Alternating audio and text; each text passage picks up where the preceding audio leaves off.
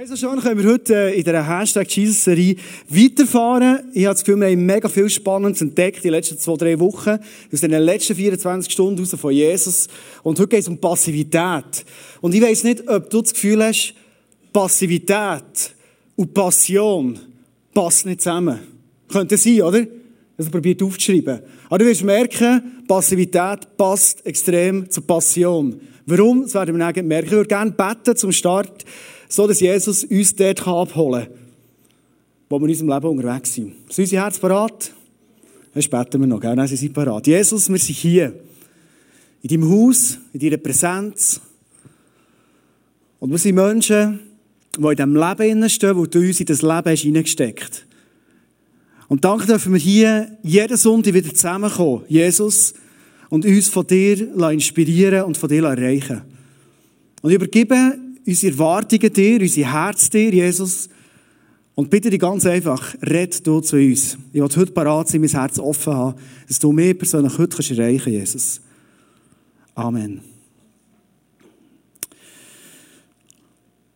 Gut. Passionsgeschichte hat mit Passivität etwas zu tun. Und ich werde dir zum Start kurz ein paar Beispiele bringen. Vor zwei Wochen war es, glaube ich, wo der Ben hier auf dem Sofa ist gelegen, geschnarchelt hat wie ein Bär. Bin froh, dass ich nicht mit ihm verheiratet bin. Gut, das ist eh, wäre echt eine gute Geschichte, by the way. Aber einfach, und, ähm, wir haben über Jünger uns Gedanken gemacht, die im entscheidendsten Moment in der Menschheitsgeschichte ein Pennen sind. Also schlafende Jünger, brutal passiv.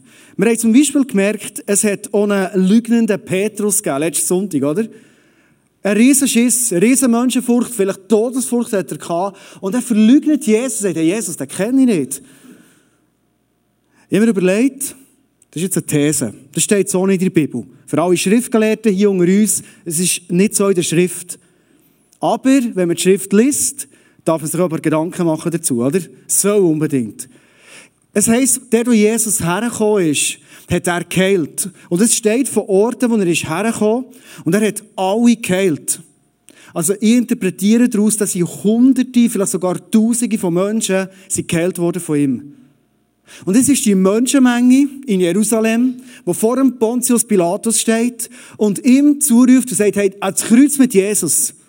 Oder später, wo Jesus das Kreuz hat genommen, und heute ist das einzige, ich sage jetzt mal, Gadget, das ich auf der Bühne habe, wobei vom Kreuz kannst du nicht von einem Gadget reden, sondern es ist das Kreuz, ist heute das Kreuz, wo wir darüber reden. Wo Jesus das Kreuz gedreht hat, sind Menschenmengen im Straße gestanden und haben ihm zugerufen. Und es war eine riesige Prozession, bis auf, auf Golgatha. Könnte es sein, das ist eine Frage, könnte es sein, dass unter diesen Menschenmengen Leute waren, wie zum Beispiel einer der geheilten Aussetzungen? Und könnte es sein, dass der dort steht, links und rechts rufen sie, hey, jetzt Kreuz mit Jesus.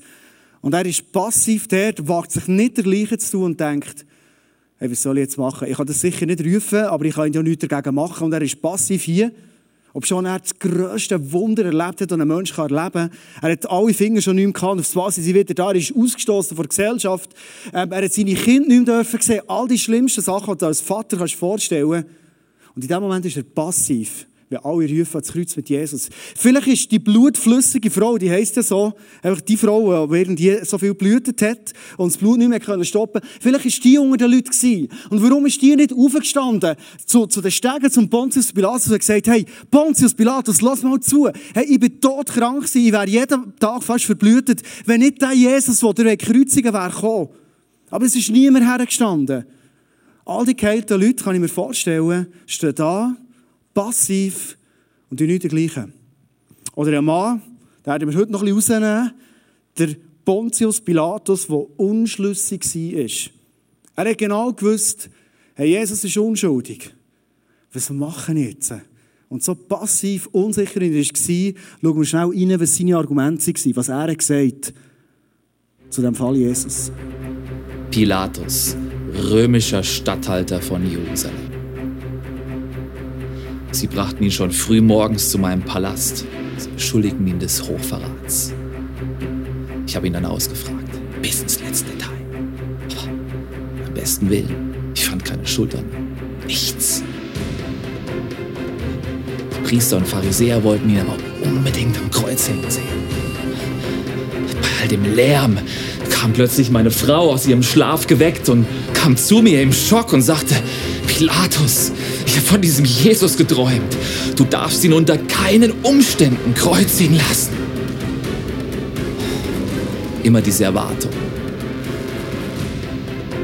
Von allen Seiten. Mittlerweile war ein richtiger Aufruhr vor meinem Palast zustande gekommen. Und wie es der Brauch war, durfte ich einen Gefangenen, den Juden, zum Passafest freigeben. Ich schlug ihn dann Jesus vor. Die Pharisäer überzeugten irgendwie die Menschenmenge und plötzlich schrien alle, Barabbas! Gib uns Barabbas! Und ich sagte, aber was wollt ihr da mit diesem Jesus, das ich tue? Ans Kreuz mit ihm! Kreuzigt ihn! schrien sie aus voller Kehle. Ich ließ ihn dann auspeitschen. Es muss ja wohl ausreichen, fragte ich die Pharisäer und Schriftgelehrten. Wutentbrannt schüttelten sie ihre Köpfe und sagten, du hast doch gehört, was die Menge will. Kreuzigt ihn! Ich schaute meine Frau an. Die Pharisäer. Die Menge. Ging ich zum Waschbecken. Vor allem wusch ich meine Hände rein und sagte zu meinen Soldaten, ans Kreuz mit ihm.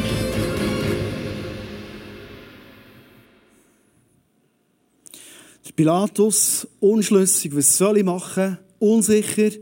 Er übernimmt die Verantwortung in diesem Moment nicht. Ich kann sagen, passiv, ein weiteres Beispiel. Wie Menschen Ostern und Passivität extrem harten Zusammenhang hat. Ich glaube, wenn wir heute Abend uns Gedanken machen über Passivität, ist es ein Thema, das uns alle zusammen, mindestens mehr, mega, mega betrifft. Ich rede heute Abend zu euch als mündige Menschen, als Menschen, die scharf überlegen. Und vielleicht hast du dir jetzt schon die Frage gestellt, es ist ja gut, über Passivität zu reden, oder? Aber was ist denn das andere? Was wäre denn gut? Ist der Aktionismus die Lösung, oder? Also die Frage Passivität oder Aktionismus. Ich höre oft Leute reden, Christen, die sind so richtig Gnadenchristen geworden. Weißt du, wie das geht? Ich habe ein Bild mitgebracht.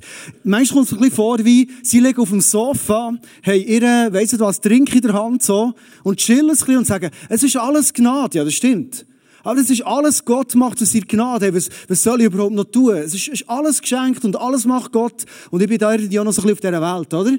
Und kann noch ein bisschen Champions League schauen und sonst noch mal ein Bier trinken. So. Und dann gibt es die anderen, die gibt so, die sagen, hey, wir müssen etwas machen. Und hauptsächlich irgendetwas machen, Aktionismus. Du musst etwas tun. Oder es gibt zum Beispiel Leute, ich habe da ein Beispiel mitgebracht, hey, nichts gegen eine FEG. Falls Leute da haben von einer FEG, ich finde FEG super. Ich bin letzte Woche in einem Coaching, sie haben verschiedene FEG-Pastoren gelernt kennen, die machen einen riesen Job. Super. Das könnte irgendeine Freikirche sein. Könnte auch ICF sein. Nicht ICF tun, aber das anderes vielleicht. Und hast du das auch schon gehört, der Ausspruch, was heisst, Jesus sagt am Kreuz, das tat ich für dich, was tust du für mich? Wer hat das schon mal gehört? Gibt es Leute hier? Ja, es hat doch ein paar, oder? Das haben wir doch schon gehört. Und das ist vielleicht die Frage, was löst das aus bei uns? Der, wo ich beauftragt in der Kirche, hat mir das oft gehört. Und die Zeit lang ich gemeint, Jesus hat das wirklich gesagt am Kreuz. Hat er nicht gesagt, vor allem Schriftgelehrten hier. Das hat Jesus nie gesagt. Jesus hat andere Sachen gesagt am Kreuz, aber nicht das. Aber manchmal kommen wir so in einen, in einen religiösen Druck hin und sagen, jetzt musst du irgendetwas machen, egal was, aber jetzt Finger zum irgendwo raus und jetzt mach etwas, oder? Was ist die Lösung? Aktionismus oder Passivität? Lass uns heute einmal mehr auf Jesus schauen. Was hat Jesus da? Jesus, was hat er uns vorgelebt? Er war weder getrieben noch passiv sondern Jesus hat ganz bewusst gelebt, weil er hat gewusst, warum es erlebt. Wir kommen später noch auf Jesus zurück. Ich bin überzeugt, das ist eine Aussage, die ich am Anfang dieser Message in den Raum hineinstelle. Du und ich, wir sind geboren, für aktiv zu sein. Das ist unser tiefster Wunsch. Ich sage es nochmal. Du und ich, wir sind geboren, für aktiv zu sein. Wenn du kleine Kinder schaust, wenigstens unsere Kinder waren so, gewesen, die kommen auf die Welt und die wollen die Welt entdecken, rocken, erobern. Die wollen irgendetwas machen. Also ich habe noch nie als Vater das Gefühl gehabt, hey, mach mal etwas. Sondern manchmal habe ich das Gefühl gehabt, du, äh, jetzt ist der gut so, langsam ins Bett, gell? Ich, ich, weiss nicht, ob du schon mal ein jähriges Kind in Mexiko hast gesehen, mit dem Cola in der Hand und ein bisschen im Chillen war. Das gibt's gar nicht. Kleine Kinder, sind da, die haben etwas tun, weil die wissen, die Welt, die braucht mich. Du und ich, wir sind auf die Welt gekommen, um aktiv zu sein. Das ist eine tiefe Befriedigung, eine tiefe Sehnsucht, die wir uns haben. Von dem bin ich überzeugt. Die Frage ist jetzt aber die, warum haben wir das Problem mit Passivität? Wenn es ja so wäre, wären wir alle so. Aber warum ist oft Passivität in unserem Leben, in unseren Beziehungen, in unseren Familien, wo wir uns treffen, unter Freundschaften, oft ist Passivität ein mega Thema. Lassen wir die Frage mal ein bisschen stehen. Wir kommen später auch noch auf die zurück und lassen uns eintauchen in die Geschichte von der Kreuzigung. Das Kreuz, das wir heute so als Symbol kennen, von den Christen. Viele tragen es um den Hals, finde ich super. Und wir haben recht ein locker, flockiges Umgang mit dem Kreuz. Und vergessen vielleicht ein bisschen, dass das eigentlich das Folterinstrument Nummer eins ist, das brutalste, was die Menschheit je gesehen hat. Männer und Frauen, das waren immer Männer, die an dem Kreuz hängen. Und schlussendlich bildet sich in der Lunge in Wasser, sie ersticken kläglich an diesem Kreuz und sie kämpfen um ihre letzten Atemzüge, bis sie wirklich hier dran, kannst du nicht anders sagen, verrecken. Das ist das Kreuz. Daher ist Jesus gegangen. Und es gibt eine Situation, wo wir jetzt zusammen eintauchen, wo beschrieben ist, wo Jesus unterwegs war mit dem Kreuz. Er war schon ausgepeitscht, sein Rücken war offen, er hatte eine Dornenkrone an, die Dornen waren so lang und spitz, wie Nägel haben sich in sein Gesicht und in seinen Kopf eingedrängt. Und er ist unterwegs mit dem Kreuz. Und da steht Markus 15, 21, Unterwegs begegnete ihnen ein Mann, der gerade vom Feld kam, ein gewisser Simon aus Cyrene der Vater von Alexander und Rufus. Den zwangen die Soldaten, Jesus das Kreuz zu tragen. Oft sind Situationen, die uns aus der Passivität rausholen, sind Situationen, wo wir uns nicht ausgesucht haben. Weiss einen Moment an diesem Gedanken ein bisschen bleiben. Der Simon hat den Tag lang gebügelt, er kommt müde heim, Während dem Heilaufen läutet er seine Frau noch an mit dem Handy und sagt, hey Schatz, kannst du mal das Bier in den Kühlschrank tun? In Jerusalem ist es heiß. Und er sagt, ich werde heute Abend Champions schauen. Maccabi Haifa spielt gegen Tottenham. Er war parat für einen Abend. Und dann sieht er, was passiert. Und hier steht, Kriegsknechte, die Soldaten haben ihn gezwungen, das Kreuz von Jesus zu tragen. Ich habe ein Bild mitgebracht, wie das aussehen könnte der Simon von Cyrene, müde von der Arbeit auf dem Feld. Jesus völlig am Limit, schon Blutverlust, ganz, ganz in einer schwierigen Situation. Und der Simon ist unfreiwillig in dieser Situation. Gibt es Situationen in deinem Leben? Ich sage immer, wir kommen hier killen direkt aus unserem Leben rein. Und das ist schon gut so. Gibt es so Situationen in deinem Leben, wo du im Moment drin steckst? Vielleicht geht aktuell, vielleicht ist es schon ein paar Monate her. Und du kommst dir vor wie ein Simon, der ein Kreuz muss tragen und du sagst, hey, das habe ich mir nicht rausgelesen im Fall. Wenn ich euch würde fragen, ich glaube, jeder hat so eine Situation, wo du im Moment drin bist, vielleicht sogar mehrere Situationen. Eine Situation, die du nicht rausgelesen hast. Vielleicht ein Kind, wo du dich darauf gefreut und du hast das Kind und du merkst aufs Mal, hey, mein Kind ist anders als andere Kinder. Es braucht eine spezielle Betreuung, es braucht eine spezielle Unterstützung. Und du bist auf Fall als Vater, als Mutter brutal gefordert. Du hast es nicht rausgelesen, aber Gott hat dir das so in dein Leben hinein schenken und du bist in der Situation hin. Zum Beispiel eine Arbeit oder eine Schulsituation, die enorm herausfordernd ist. Vielleicht ist es dein Single-Sein, das für dich eine riesige Challenge ist. Oder vielleicht ist es dein Kuraten-Sein, das für dich eine riesige Challenge ist. Oder vielleicht ist es deine Familie sein, die dich herausfordert und dich im Moment das Limit bringt. Vielleicht leidest du unter einer Sucht über Jahre und du hast das Gefühl, es gibt keine Hoffnung mehr für mich. Oder vielleicht ist es einfach ein Verlust, den du erlebt hast. Ein Verlust von einem Menschen, ein Verlust von einem Job, von einer Vision, etwas, was dir persönlich extrem wichtig war. Du bist drinnen und hast es nicht ausgesucht. Jetzt kommt der nächste Vers, Markus 15, 22, und das sind Verse, wo ich das Gefühl habe, wenigstens mir geht es so, wo wir manchmal schnell überlesen. Da steht nämlich, so brachten sie Jesus bis zu der Stelle, die Golgatha heißt. Gut, einfach schnell ein Überleitungssatz, dass wir wissen, jetzt ist jetzt Golgatha. Aber drinnen steckt mehr. Weil so brachten sie Jesus heisst, so der Simon von Cyrene zusammen mit Jesus laufen den Längweg rauf bis auf Golgatha. In Hitze, im Staub. Und sie gehen auf Golgatha und hier ist noch extra erwähnt, Golgatha ist nicht irgendein Hügel, sondern er wird Schädelstätte genannt. Spannend finde ich zum Beispiel schon nur der Fakt, dass der Mann, der Simon von Cyrene, erwähnt wird in der Bibel. Ich meine, es, es, steht immer etwas von den Soldaten, von der Menge. Es sind nicht viele Leute erwähnt, aber der Simon von Cyrene, der wird erwähnt. Sie könnten ja schreiben, ein Mann half ihm unterwegs das Kreuz zu tragen, wäre unmöglich. Warum wird er hier erwähnt und geht in Geschichte ein? Ich habe mir Gedanken gemacht, was hat denn der Simon? Und bei dem bleiben wir einen Moment jetzt von Cyrene. Was hat der erlebt? Weil wir Menschen haben eine Tendenz, wenn wir in eine schwierige Situation hineinkommen, dann probieren wir vielleicht einen Moment, uns irgendwie zurechtzufinden da drin, vielleicht dagegen anzukämpfen. Wir probieren rauszukommen spätestens nach zwei, drei Anläufen resignieren wir und wir kommen so schnell in eine Opferrolle hinein. Und das ist genau das, was der Teufel will, dass wir in eine Opferrolle hineinkommen, wo wir passiv werden. Du bist ein Opfer von deinen Umständen. Wenn du nicht die Kindheit gehabt hättest, dann wärst du heute nie an dem Punkt, wo du jetzt bist. Ich will nicht respektlos über eine schwierige Kindheit reden, verstehe mich richtig. Aber wir sind so schnell ein Opfer von dem, wo wir sind. Wenn ich nicht so in einer schwierigen Familie wäre, das wäre ganz anders. Der Teufel wird uns in die Opferrolle hineintun, reinziehen und vor allem wird er probieren, dass wir genau da drin sind. Der Simon von Cyrene, kannst du jetzt vielleicht sagen, ja gut, der hat nicht anders herauslesen Es steht in der Bibel, sie ihn gezwungen, das zu machen. Ich bin überzeugt, wenn der Simon von Cyrene aber irgendwie passiv wäre du könntest nach 100 Schritten so tun wie tot, würdest zusammenkehren, du machst nicht mehr und dann nehmen sie den Nächsten. Der hat irgendetwas machen als Opfer von dieser Situation. Und was mich beeindruckt an diesem Mann ist, er nimmt das Kreuz, buckelt es mit Jesus auf. Und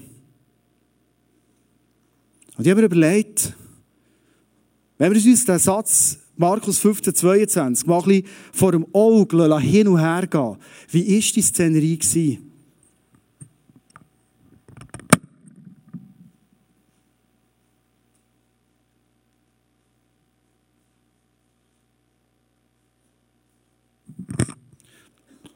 Du darfst gerne heute Abend mal das Kreuz, wenn du willst, dass ich hinter im Face-to-Face stehe, mal ein bisschen buckeln und das mal nehmen. Das ist ein Interlakenkreuz, sie sind ein bisschen kleiner als das Kreuz, aber es ist gleich relativ schwer. Der Simon von Cyrene nimmt das Kreuz, er hilft Jesus und er dreht es mit ihm auf auf Golgatha. Und weißt du, was ist passiert? Der Simon von Cyrene hat in dem Moment, in wo er läuft mit Jesus, eine Nähe gehabt zu Jesus, wie kaum ein Mensch zu dieser Zeit zu Jesus können haben. In der schwierigsten Zeit sind sie zusammen unterwegs und sehen eine Nähe. Es kann sein, dass Jesus sogar das ein oder andere Wort zu ihm hat gesagt. Das steht in der Bibel nicht. Es kann sein, dass Jesus ihn angeschaut hat, dankbar. Aber er hat eine Nähe gehabt. Und wenn wir einen Transfer machen in unser, Leben hinein, du und ich, wir haben ein Kreuz zum Tragen.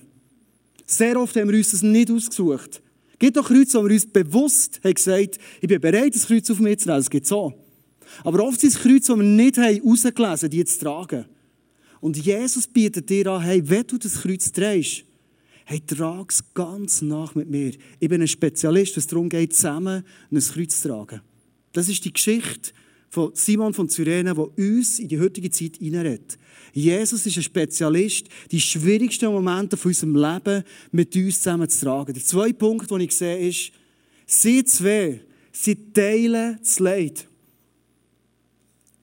Ist es so, dass wir manchmal in dem Leid, wo wir sind, Schwierigkeiten, vielleicht psychische Probleme, was auch immer, uns so allein fühlen und das Gefühl haben, ich bin der einzige Mensch auf dieser Erde, was so schlecht geht, der die schwierige Situation hat. Ist das ein Gedanke, der bei dir ist, wo du sagst, hey, Jesus ist ein Spezialist vom Leiden. Er trägt das Leiden mit mir zusammen. Wir haben manchmal Tendenz als Menschen, wenn wir im Leiden sind, dass wir Jesus auf die Anklagebank setzen und sagen, hey Jesus, was läuft eigentlich? Ist das jetzt wirklich das erfüllte Leben, das du so ein Kreuz tragen? Ist es wirklich das? Hey, ich wollte all in gehen für dich, ich wollte mit dir die Welt verändern und rocken. Und jetzt das. Jesus ist ein Spezialist, durch das Leiden mit uns unterwegs sein, wie mit dem Simon von Cyrene. Und was ist passiert? Sie kommen rauf auf Golgatha, Schädelstätte, also das hier oben. Und das Denken vom Sirene Simon war völlig anders.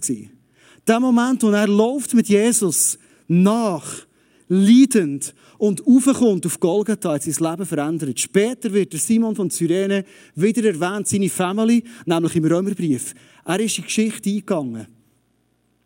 Er hatte einen Perspektivenwechsel in dem Moment gehabt, wo er mit Jesus ist unterwegs war. Er hat nicht das Leiden in erster Linie gesehen, er hat nicht den Druck gesehen, das hat er auch gesehen. Sondern er hat den Perspektivenwechsel durch die Nähe, durch das Zusammenleiden, durch das Zusammenaufgehen auf Golgatha, hat er erlebt.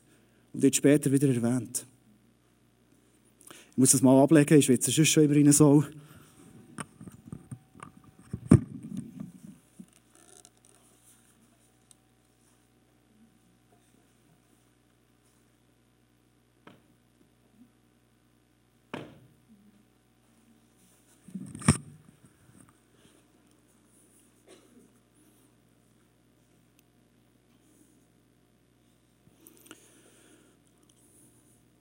Ich werde mit dir einen Moment bleiben bei der Frage, was ist eigentlich das Problem von dieser Opferrolle? Was ist das Problem, wenn wir unter einem Kreuz, unter einer Last sind und uns auf einmal resignierend in die Rolle hineingeben?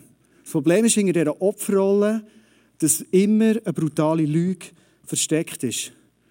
Ich sage nochmal die Feststellung, du und ich, wir sind geboren, in unserem Leben aktiv zu sein. Das ist unser tiefster Wunsch, den wir haben als Mensch haben.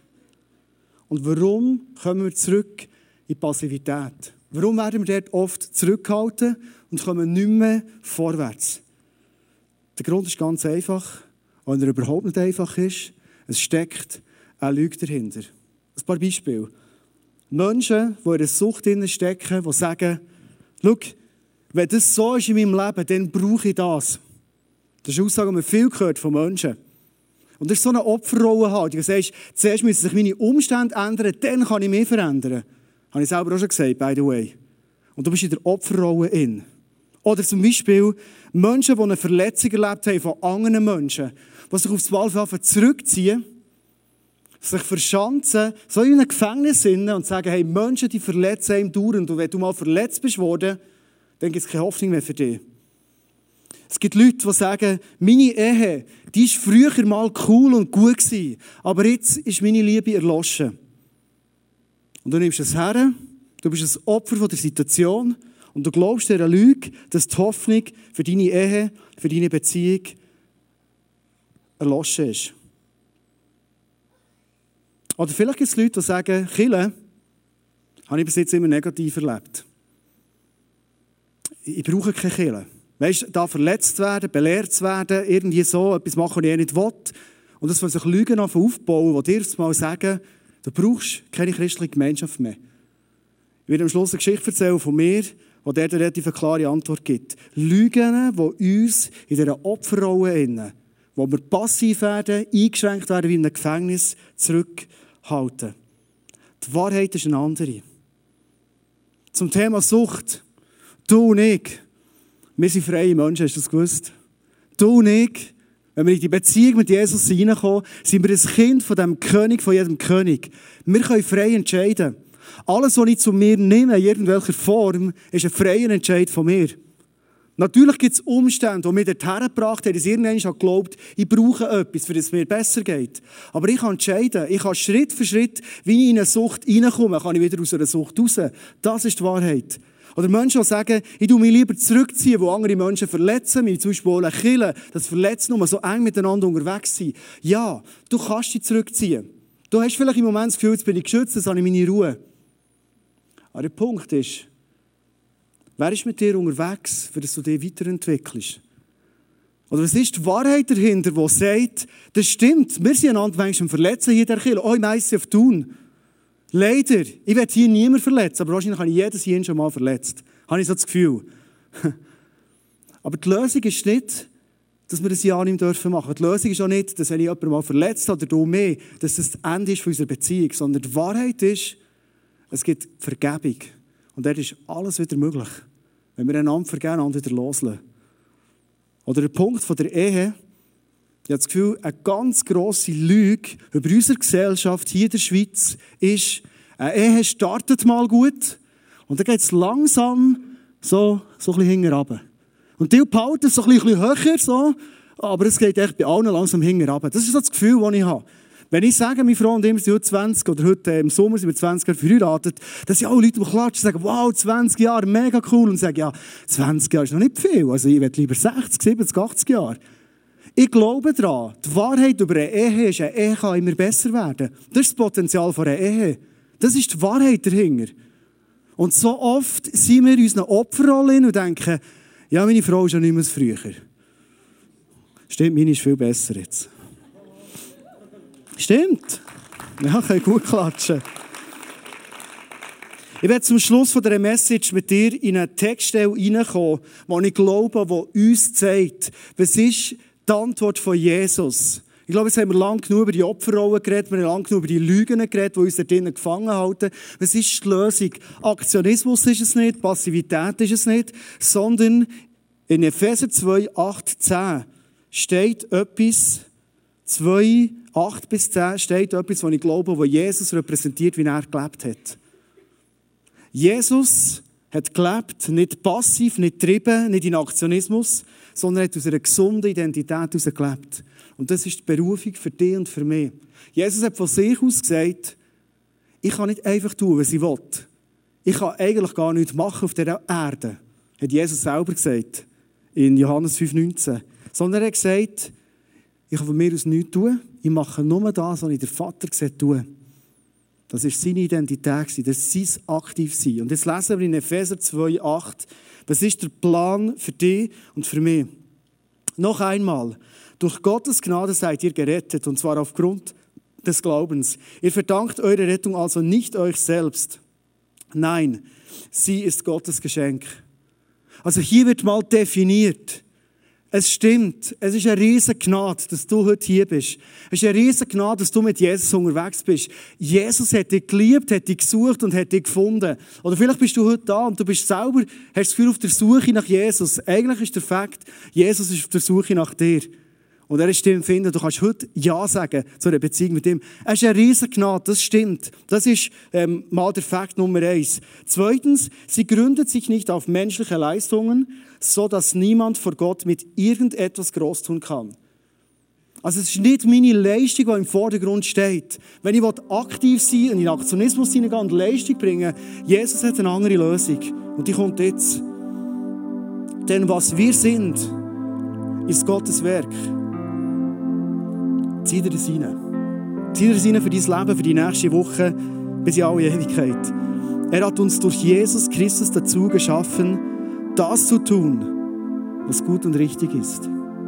Du und ich, wir sind das Werk von Jesus parat gemacht worden, für etwas zu tun, nämlich was gut und was richtig ist. Und das kommt alles auf den Punkt. Gott hat alles, was wir tun sollen, vorbereitet. Hast du das gewusst? Das, was du tust, sollst tun, was die Idee von Gott ist, hat er vorbereitet. An uns ist es nun, das Vorbereitete auszuführen. Wenn ich dir eine Frage stelle zum Schluss, ist das etwas, was du kennst, was du weißt, was Gott für dich vorbereitet? Ist ja noch wichtig zu wissen, dass es so steht, oder? Oder vielleicht anders gefragt, interessiert dich das überhaupt, dass Gott für dich vorbereitet? Das ist eine Frage, die du heute Abend Gott ganz persönlich stellen kannst. Vielleicht einmal mehr kannst stellen. Sagen, Gott, ich habe das Gefühl, ich bin auf dem Weg mit dir unterwegs, was du für mich parat gemacht Ist das immer noch der Weg, wo du mit mir unterwegs bist? Ist es das, was du für mich vorbereitet Es ist gut, zwischen ihnen wieder so ein, ein Check-up zu machen, mal schauen, sind wir unterwegs. Gott hat für dich hier innen etwas vorbereitet, was für den nebenan und links nicht ist auch für mich nicht. Und ich werde mit einer Geschichte schließen, Als ich ein paar Jahre zurückblende in meinem Leben, sind etwa 19, 18 Jahre zurück. Ich bin dann noch in Adelboden gewohnt. Wir waren noch in einer anderen Kirche dann. In einer relativ konservativen Kirche, wo ich aber viel Gutes mitgenommen habe, wo ich mega dankbar bin heute. Und meine Frau und ich haben uns investiert für Jugend. Und wir haben es geliebt, mit Jungen unterwegs zu sein. In dieser Kirche hat es viele junge Leute gehabt und wir haben gemerkt, die jungen Leute, die wollen noch viel mehr mit Jesus erleben. Und das, was sie vielleicht ab und zu am Abend, am Samstag am Abend oder vielleicht am Sonntag in der Kirche mitbekommen das reicht nicht, sie werden sich unter der Woche treffen. Wir haben angefangen mit einem Hauskreis. Wir haben einen zweiten Hauskreis gegeben, den dritten Hauskreis gegeben, ist immer grösser geworden. Und dann hat die Leiter von Kirche uns als Jugendleiter zu sich beordert und gesagt, hey, was läuft eigentlich? Dass sie da irgendetwas für euch machen, was wir nicht wissen, ihr das selber machen wollt. Und ich habe gemerkt, aus diesen Gesprächen heraus, ist überhaupt nicht das, was wir wollen. Wir haben immer Transparenz geschafft. Wir haben das Bedürfnis gesehen, wir haben irgendwie den Hunger gesehen von den Jungen, darum haben wir etwas da. Unsere Aufgabe als Jugendleiter, wir nie jemanden hintergehen. Aber ich habe gemerkt in den Gesprächen, es ist so wie zu einem Machtkampf ausgeartet. Oder hat wollen ausarten. Und ich weiss, Machtkampf für Killen, das gibt nur Verlierer. Das gibt nur Verlierer. Und ich wusste, das Letzte, was ich will, ist irgendwie einen Machtkampf austragen, dass es Verlierer gibt. Und ich war dann schon im Semmer, die Ausbildung äh, als Lehrer und in Spiez. Und wir haben uns entschieden, komm, wir zu Spiez, wir wollten aus, aus Adelboden raus wollen. Es war eine coole Zeit, aber Spiez ist bekanntlich der schönste Ort von Europa. Und äh, darum sind wir dorthin. Und wir haben gesagt, komm, wir können das als Grund angeben, wir sind weggezügelt, darum wir auch Kilo wechseln und zügeln auf Spiez. Und ich weiss, am Abend, als ich zu meiner Frau bin, dass ich ihr alles erzählt habe, und sie haben mich nur noch durchgeschüttelt. Ich war so verletzt. Ich war so enttäuscht. Hey, du gibst dein letzte Hemmli. Ich war in der Ausbildung. Ich habe, ich habe deinen Sohn. Ich habe äh, am Samstag am Abend einen Hauskreis unter der Woche. Ich habe alles gegeben für junge Leute. Und am Schluss bist du doppelt im Umzug. So habe ich mich gefühlt. Sie haben nicht so schlimm geredet. Sie waren Christen. Aber sie haben mich so gefühlt. Wir haben aber noch gebetet am Schluss nach den Meetings. Das war cool. Und ich glaube, in dem Moment habe ich einiges richtig gemacht. Ich habe alles daran gesetzt, für das nicht Verletzungen passieren. Ich habe Sachen ins Kreuz gebracht, ich habe so angeklagt, das darfst alles. Aber etwas habe ich gemacht in dem Moment, das war nicht richtig. Und das war der Fehler. Ich hatte nämlich Selbstmitleid. Hey, ich hatte so Selbstmitleid, ich, ich, ich renne noch heute fast, wenn ich mehr denken. Und weißt du, was passiert? Der Teufel wartet auf den Moment, wo wir Selbstmitleid haben, wo wir verletzt sind vor einer Kille. Und er sagt, hey, weißt du was? Geh nie mehr in eine Kille. Brauchst du eigentlich eine Kille? Ach, komm du, hey, du bist so ein gefestigter Christ. Du brauchst dich da nicht am Sonntag zuzulassen und da irgendwie. Das brauchst du gar nicht. Genieß das Leben, mir, mein Jesus, mach ein Sport und erzähl dir wirklich von Jesus. That's it. Und zwei Jahre haben wir so gelebt. Was ich nicht gemerkt habe in den zwei Jahren, wie mir die Verletzung, das Selbstmitleid in die Passivität hineingebracht hat. Weil es ist einfach nicht so locker flockig gelaufen, wie ich im Leben immer gesagt Ich habe den Leuten nicht so viel von Jesus erzählt, wie ich immer gesagt Und mein Glaube ist nicht so stark geblieben, wie ich immer gesagt Und dann kommt meine Schwester ins Spiel. Und wenn du die kennst, dann merkst du, es ist nicht irgendeine Schwester, sondern es ist meine Schwester. Die war die halbe Erzieherin von mir. Und er hat gesagt, wir starten hier in Thun ein ICF. Kommt ihr ein Welcome-Apero? Und ich habe gesagt, nein, ICF, das sind da die, die, die möchten gerne und die coolen und die lauten und das war überhaupt nicht mein Ding. Und, aber ich wusste, wenn meine Frau, äh, meine Frau, wenn meine Schwester sagt, also das ist, noch, das ist fast so viel, wenn meine Frau etwas sagt, und mich einladen, dann musst du fast gehen. Und meine Freundin hat gesagt, komm, wir gehen mal. Wir gehen einfach, Freitagabend, was machst du? Komm, wir gehen mal, wir können ein bisschen Ausgang gehen. Und mir ist vorgekommen, wie dann Jesus zu mir hat geredet, das Kreuz hat genommen und gesagt, hey Andi, bist du bereit, das Kreuz wieder auf dich zu nehmen? Und wenn du im Reich von Gott in etwas bewegen willst, dann geht es nicht anders, als du das Kreuz auf dich nimmst. Viele Christen wollen das umgehen, das geht nicht. Du kannst nur etwas bewegen für Jesus, wenn du das Kreuz auf dich nimmst. Und ich war am Abend und gemerkt, hey, hier kommen Leute zusammen, das ist heute immer noch so, die wollen Kille machen, wo sie Leute erreichen, die bis jetzt noch keine Beziehung haben mit Jesus. Wegen dem machen wir ICF. Wir machen ICF nicht für die Leute in erster die in der Kirche sind, sondern vor allem für die, die noch nicht in der Kirche sind. Und das hat mich fasziniert, eine Church zu machen, wo Leute erreichen die jetzt noch nicht im Glauben sind. Und das habe ich gemerkt, eine Leidenschaft, die ich immer hatte, Leute für den Glauben zu begeistern, das ist in mir neu aufgeflammt. Ich habe genau gewusst, Endo, jetzt ist es dran, das Kreuz wieder zu nehmen. Wieder in eine Kirche zu gehen. Die wieder zu verletzen unter Umständen. Wieder zu enttäuschen. Wieder mit Menschen unterwegs sein, die du nicht herausgelesen hast. Das hat mich so herausgefordert. Und wir haben uns entschieden, meine Freunde, wir sind hier dabei. Wir haben viel gespörtelt, am Dienstag Abend, am Donnerstag Abend im Training gehabt mit vielen Leuten. Und jetzt heisst hey, kommst du in die Small Group? Ich gefragt, ja, wann ist die? Am Dienstag Abend. Ah, Dienstag Abend, was ist Dienstag? Ah, etwas los, ah, stimmt, Training. Und ich bin vor der Entscheidung gestanden, setze ich auf das Reich von Gott als erstes oder setze ich auf mein Training? Und er hat gesagt, hey, ich will all in gehen für die Berufung. Und er hat die Jungs im Training, kann was anderes machen, trainieren, könnt mit mir kommen, ich trainiere am Montag oder am Mittwoch, am Dienstag kann ich nicht. Dann haben sie mich gefragt, würdest du in die Band kommen? Dann hat noch fast jeder in die Band können, sogar ich. Jetzt musst du eine Audition gehen, sonst du kannst nicht in die Band. Ja, ich bin der Einzige, der ein bisschen klimpern Und ich fragte, ja, wann ist die Bandprobe? Donnerstag am Abend. Ah, cool. Das ist noch cool, Donnerstag am Abend, gell? Das ist mitten in der Woche. Und ich wusste, jetzt am Entscheiden, steige in diesem Worship ein, helfe die Kirche aufbauen, vorderster Front, oder stelle den Sport an erster Stelle, wie auch immer. Ich bin immer wieder vor der Entscheidung gestanden, nehme ich das Kreuz oder lasse ich es stehen und sage, das brauche ich nicht.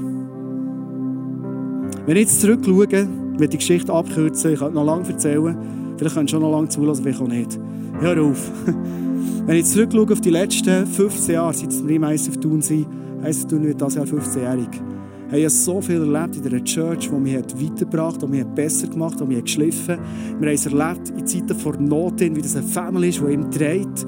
Ich habe es erlebt, wie es mich inspiriert hat, mein Glauben verändert hat. Ich bin in eine Small Group mit Jungs, die Führung waren für Jesus, die gesagt hey, weißt du was, in unserem Leben gibt es nichts, keine Selbstbefriedigung, nichts, niente. Und ich war der und dachte, hey, du Junge, jetzt musst du aber ziemlich mal einen Gummistiefel anlegen. Und mein Leben hat sich so dermaßen verändert. Ich bin in eine Freiheit hineingekommen, die ich nicht gedacht dass sie möglich ist. Aber am Anfang ist es darum gegangen, nehme ich das Kreuz oder nicht. Das Leben von Passivität ins Aktive hineinkommen. Ich habe gemerkt, Gott hat für mich etwas vorbereitet, Epheser 2,10. Und jetzt ist es an mir, das umzusetzen. Ich werde dir zum Schluss ganz einfach die Frage stellen, wo bist du was ist dir heute Abend bewusst worden, wo du bist passiv worden in deinem Leben? Und du musst dich jetzt nicht schämen.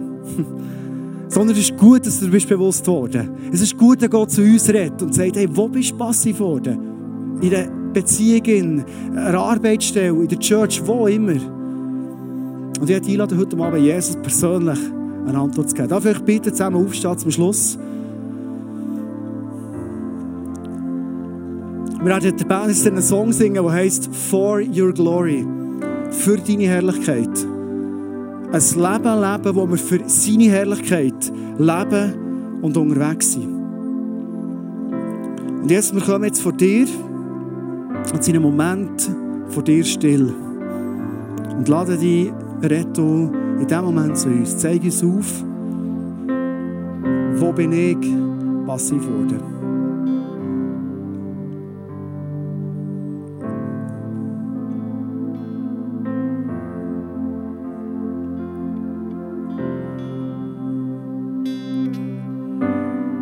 Und Jesus, ich bitte dich, dass du uns jetzt so zeigst, was für ein vorbereitetes Werk hast du für uns parat, wo wir reinstehen können und das tun können.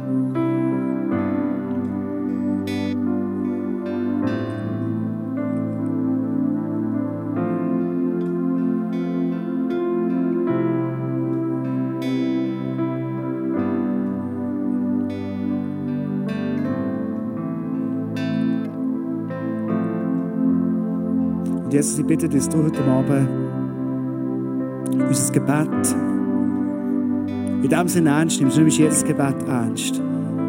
Aber so bekennen, dass wir heute Abend ablegen für dich und sagen, hier bin ich und ich nehme das Kreuz, Jesus. Dass du das so ernst nimmst und uns in der nächsten Zeit, Step by Step, immer wieder in diesen Portionen, wo wir es brauchen, Jesus, zeigst, was hast du vorbereitet, wo können wir reinstehen, wo können wir nächste Schritte gehen, Jesus, mit dir. Jesus, ich bitte, dass du uns heute Abend mit Mut, mit Entschlossenheit. Dass wir heute Abend Nägel mit Köpfen machen können, Jesus. Und danke, liebst du uns, wenn wir Entscheidungen treffen, die grundsätzlich sind in unserem Leben. Und jetzt, wie all dem hin, wollen wir etwas nicht vergessen. Du bist ein Gott, der heilig ist, der souverän ist, der Himmel und Erde geschaffen hat, Jesus.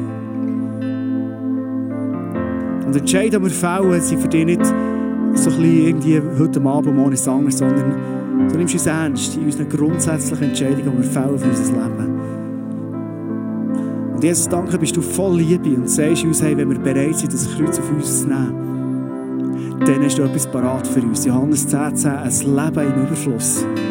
Und du siehst, jetzt bringen wir es fast nicht zusammen, wir haben jetzt viel, ja, das Kreuz und Überfluss geht ja nicht. Doch, weil wenn wir das Kreuz tragen von dir, Jesus, dann können wir dich erkennen, wer du wirklich bist. Dann können wir die Nähe sehen, was in unserem Leben willst du, Jesus. Dann werden wir so Simons von Syrene, die dir nacherleben, mit dir durch Höchst und Tiefs durchgehen und von dir immer wieder verändert werden, Jesus. Und um das bitte ich heute Abend, dass das genau passiert in unseren Prozessen, die wir drin sind in unserem Leben, Jesus. Jesus, du bist so gut, du bist so voll Liebe. Wir lieben dich, Jesus. Amen. Wir haben heute Abend, wie immer, face to face Leute, die mit dir beten, parat face to face mit dir beten. Und du merkst heute Abend so einen Moment, wo du willst, dass jemand für dich betet, komm hinten, ist gerade hinten. Rechts, von mir sehr rechts, ist das Prophetie-Team der Tür. Es sind Leute, die eine Gabe haben, auf die Stimme von Gott zu hören. Und vielleicht ist es heute Abend dran, das Vorbereitete, wo du meinst, denkst, was ist denn das wirklich? Geh doch mal ins Prophetie-Team und frag, Jesus, was ist das Vorbereitete für mich? Er liebt dir eine Antwort zu geben. Und hinten steht das Kreuz. Und wenn du willst, heute Abend mal symbolisch das Kreuz auf dich nehmen und sagen, hey, weißt du was, ich will nicht ein bisschen schnurren und ein bisschen still für mich beten, sondern ich will das Kreuz wirklich mal tragen. Und heute Abend einen Entscheid fällen, dann darfst du ja hinterher das Kreuz rausnehmen einfach mal das Kreuz auf dich und sagen, Jesus, ich folge dir nachher. Entschieden, weil ich glaube, wenn wir symbolische Handlungen machen, im Bereich von Gott, ist es nicht nur Symbolik, sondern die sichtbare und die unsichtbare Welt nimmt es wahr. Das ist eine Erinnerung für dich, wo immer wieder das Leben grundsätzlich verändern kann. Lass uns zusammen mit der Band einen Song singen, der heißt «Für deine Schönheit, für deine Herrlichkeit, for your glory». Bauen wir die Kirche, sind wir zusammen unterwegs.